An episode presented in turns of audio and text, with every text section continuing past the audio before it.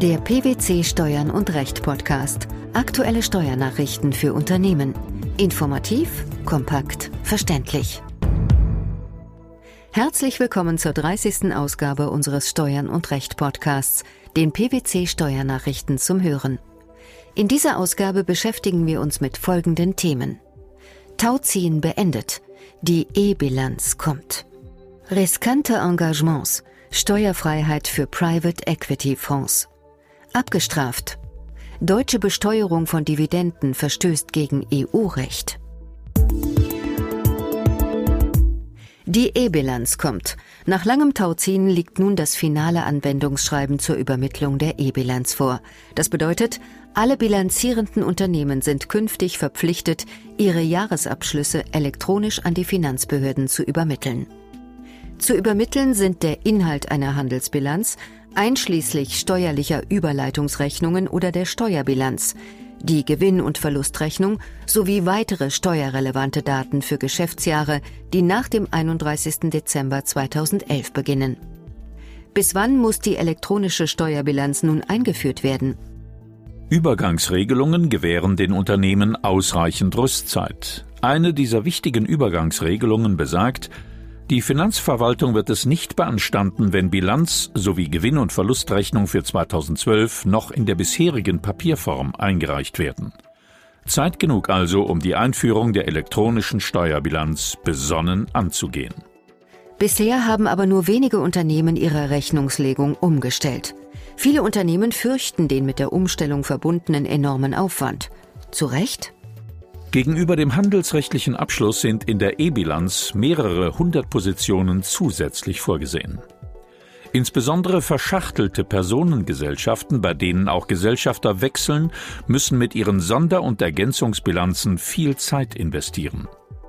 Werden internationale Rechnungslegungsstandards wie IFRS angewendet, ist eine Umsetzung ebenfalls sehr aufwendig. Für Banken und Versicherungen gibt es Spezialtaxonomien. Für Krankenhäuser, Pflegeeinrichtungen, Verkehrs- und Wohnungsunternehmen, land- und forstwirtschaftliche Betriebe und für kommunale Eigenbetriebe sind Ergänzungen erforderlich. Keine Frage, die Umstellung auf die E-Bilanz ist sehr aufwendig, aber auch alternativlos. Wie sollten Unternehmen bei der Umstellung vorgehen? PwC empfiehlt Unternehmen zunächst, das Finanz- und Rechnungswesen in zwei Punkten zu überprüfen. Erstens wird die durch die XBRL-Taxonomie vorgegebene Gliederungstiefe als Mindeststandard bereits eingehalten? Und zweitens, wie muss die Finanzverwaltung mit Erweiterungen dieses Mindestumfanges umgehen? Zu klären ist außerdem die Frage, wie Informationen über steuerliche Abweichungen eingearbeitet werden können. Da zukünftig Steuerbilanzen einschließlich Gewinn- und Verlustrechnung zu übermitteln sind, kann davon ausgegangen werden, dass die sich ergebenden steuerlichen Änderungen bereits an der Quelle, das heißt in ihrem betrieblichen Rechnungswesen und somit unterjährig zu erfassen sind. Nach Ansicht der Fachleute wird das ehrgeizige Prestigeprojekt der Bundesregierung zu einer Vereinheitlichung der Steuerbilanzen führen, sich darüber hinaus aber auch auf das gesamte Rechnungswesen und die fortschreitende Digitalisierung aller kaufmännischen Vorgänge auswirken. Am Ende könnte gar die elektronische Abwicklung aller Geschäftsvorgänge stehen. Zukunftsmusik? Nein, keineswegs. Dafür ist nur ein elektronisches Standarddatenformat notwendig. Mit dem vom Fiskus vorgesehenen Format ist ein solcher Datenaustausch von Unternehmensinformationen ohne weiteres möglich. Es erlaubt, Daten in standardisierter Form aufzubereiten und mehrfach zu nutzen, etwa neben der Veröffentlichung im elektronischen Bundesanzeiger zur Information von Geschäftspartnern, Kreditgebern, Aufsichtsbehörden oder eben auch Finanzbehörden. Keine Frage, die Finanzverwaltung wird mit der E-Bilanz erstmalig in die Lage versetzt, die Betriebsprüfungen besser zu planen und risikoorientierter durchzuführen. In jedem Fall ist die E-Bilanz eine zusätzliche Belastung und damit eine Dauerbaustelle für die Unternehmen. Der Grund liegt auf der Hand. Mit der einmaligen Umstellung ist es nicht getan, denn jede gesetzliche Steueränderung wird sich zukünftig auch in der E-Bilanz widerspiegeln. Weitere Informationen zur E-Bilanz und wie PwC Unternehmen bei der Umstellung unterstützt, finden Sie unter www.pwc.de. pwc.de. Sich an einem Unternehmen beteiligen, das zunächst Kapital von Investoren benötigt, um zu einem späteren Zeitpunkt den wirtschaftlichen Erfolg mit den Kapitalgebern zu teilen, kurzum eine Kapitalunterstützung auf Zeit. In knappen Worten könnte man so das Geschäftsmodell der Private Equity Fonds beschreiben. Ein Engagement, das nicht nur wirtschaftliche Risiken birgt, sondern auch steuerliche. In einer aktuell veröffentlichten Entscheidung hat sich der Bundesfinanzhof jetzt grundlegend zur Besteuerung von Anlegern geäußert, die sich im Ausland an einem Private Equity Fonds beteiligen. Im entschiedenen Fall stritt man darum, ob die Einkünfte einer GmbH aus der Beteiligung an einer in England ansässigen Personengesellschaft in Deutschland steuerfrei sind. Genauer gesagt ging es um die Beteiligung deutscher Versicherungsunternehmen an einem PE-Fonds in England, der dort operativ über eine Managementgesellschaft agierte. Er blieb dort steuerfrei, weil England PE-Fonds steuerlich fördert, um ausländisches Kapital anzulocken. Die steuerlich bedeutsame Frage ist nun, ob ein Private Equity Fonds in Gestalt einer Personengesellschaft vermögensverwaltend oder gewerblich tätig wird. Die Beantwortung der Frage richtet sich im Kern nach denselben Abgrenzungskriterien, insbesondere zum Wertpapierhandel, wie bei vergleichbaren Inlandsgesellschaften. Um die einschlägigen Abgrenzungsmerkmale bezogen auf sogenannte Venture Capital und Private Equity Fonds aber noch greifbarer zu machen, hat das Bundesfinanzministerium schon 2003 entsprechende Grundsätze formuliert. Typischerweise sollen Private Equity Fonds danach nicht gewerblich, sondern vermögensverwaltend tätig sein, wenn sie die folgenden Voraussetzungen erfüllen. Der Fonds muss den Erwerb von Anteilen am Zielunternehmen im Wesentlichen aus Eigenmitteln finanzieren. Die Verwaltung des Fondsvermögens darf keine umfangreiche eigene Organisation erfordern. Der Fonds darf sich nicht eines Marktes bedienen und auf fremde Rechnung unter Einsatz beruflicher Erfahrungen tätig werden. Der Fonds darf Beteiligungen an den Zielunternehmen nicht gegenüber einer breiten Öffentlichkeit anbieten oder auf fremde Rechnung handeln. Der Fonds muss die Beteiligungen mindestens mittelfristig für drei bis fünf Jahre halten. Die erzielten Veräußerungserlöse dürfen nicht reinvestiert, sondern müssen ausgeschüttet werden. Der Fonds darf sich nicht am aktiven Management der Zielunternehmen beteiligen. Und was bedeutet dies für die Anleger im Streitfall? Im Streitfall stellte der BfH fest, dass es sich bei den strittigen Beteiligungseinkünften nicht um Einkünfte aus vermögensverwaltender Art, sondern um solche aus Gewerbebetrieb handelt. Weil das Besteuerungsrecht für gewerbliche Einkünfte aber nach geltenden Doppelbesteuerungsabkommen regelmäßig demjenigen Staat zusteht, in dem der Fonds mit einer Betriebsstätte tätig ist, bleiben die Gewinne in Deutschland steuerfrei.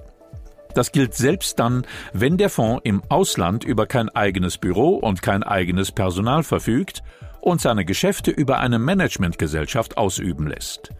Und auch der Umstand, dass die Fondseinkünfte im anderen Vertragsstaat nicht besteuert werden, ändert an der Steuerbefreiung nach Auffassung des Bundesfinanzhofs nichts. Zwar hat der deutsche Gesetzgeber für einen derartigen Fall Vorsorge getroffen. Er hat extra im Einkommensteuergesetz eine Norm geschaffen, die das Besteuerungsrecht an Deutschland zurückfallen lässt, wenn andernfalls die Einkünfte überhaupt nicht besteuert werden.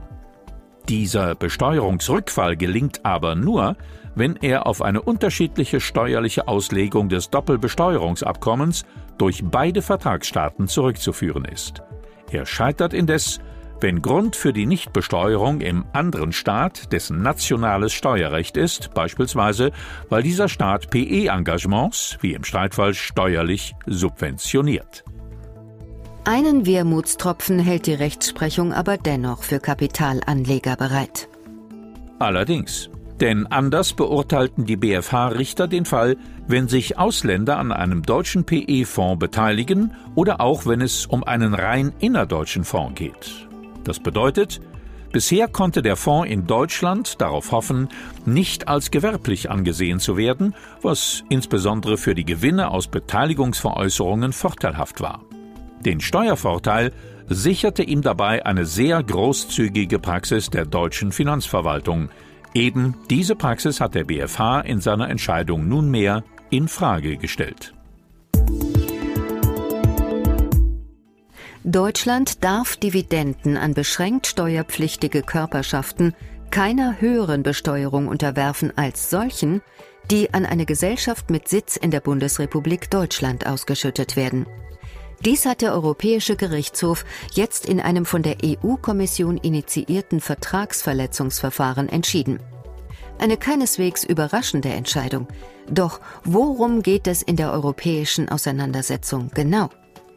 Gewährt ein Mitgliedstaat Vorteile bei der Besteuerung von Dividenden, dürfen diese Vorteile nicht auf inländische Dividendenempfänger beschränkt werden, sondern müssen auch auf Empfänger aus anderen Mitgliedstaaten oder aus Vertragsstaaten des EWR-Abkommens ausgedehnt werden. Dies forderte die Europäische Kommission in ihrer nunmehr erfolgreichen Klage gegen die Bundesrepublik Deutschland. Die Klage betrifft die Zahlungen von Dividenden an Kapitalgesellschaften. Allein schon das Prinzip der Steuerhoheit durch die Mitgliedstaaten so der Europäische Gerichtshof, berge unabhängig von einer Besteuerung in einem anderen Mitgliedstaat die Gefahr einer mehrfachen Belastung oder einer wirtschaftlichen Doppelbesteuerung in sich. In einem solchen Fall habe folglich der Staat des Sitzes der ausschüttenden Gesellschaft dafür zu sorgen, dass die gebietsfremden Empfängergesellschaften eine Behandlung erfahren, die derjenigen der Gebietsansässigen gleichwertig ist. Die hiesigen Bestimmungen sehen vor, dass in Deutschland unbeschränkt steuerpflichtige Muttergesellschaften die Kapitalertragssteuer auf die von ihnen geschuldete Körperschaftssteuer anrechnen können. Wenn die zu entrichtende Einkommensteuer niedriger als die einbehaltene Abzugssteuer ist, besteht auch die Möglichkeit der Erstattung des überschießenden Betrages. Im Vergleich dazu kommen Gesellschaften mit Sitz in einem anderen Mitgliedstaat nur im Falle der Anwendbarkeit der Mutter-Tochter-Richtlinie in den Genuss dieses Privilegs.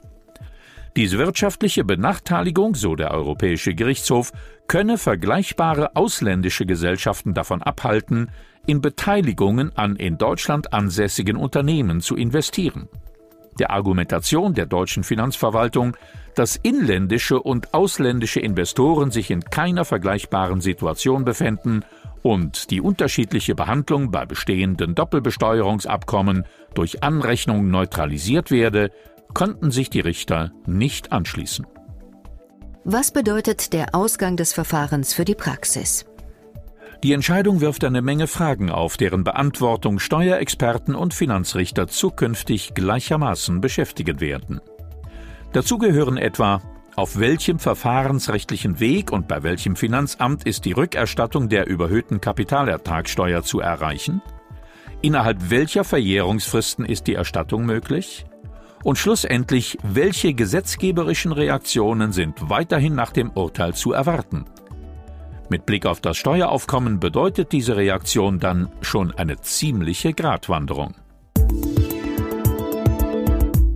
Was die Vereinheitlichung der Steuerbilanzen mit Hilfe der E-Bilanz nach sich zieht, welche steuerlichen Risiken Private Equity Fonds bergen und warum die deutsche Besteuerung von Dividenden nachweislich gegen EU-Recht verstößt, das waren die Themen der 30. Ausgabe unseres Steuern und Recht Podcasts, den PwC Steuernachrichten zum Hören. Wir freuen uns, dass Sie dabei waren und hoffen, dass Sie auch das nächste Mal wieder in die PwC Steuernachrichten reinhören. Steuerliche Beiträge zum Nachlesen finden Sie in der Zwischenzeit unter tax-news.pwc.de.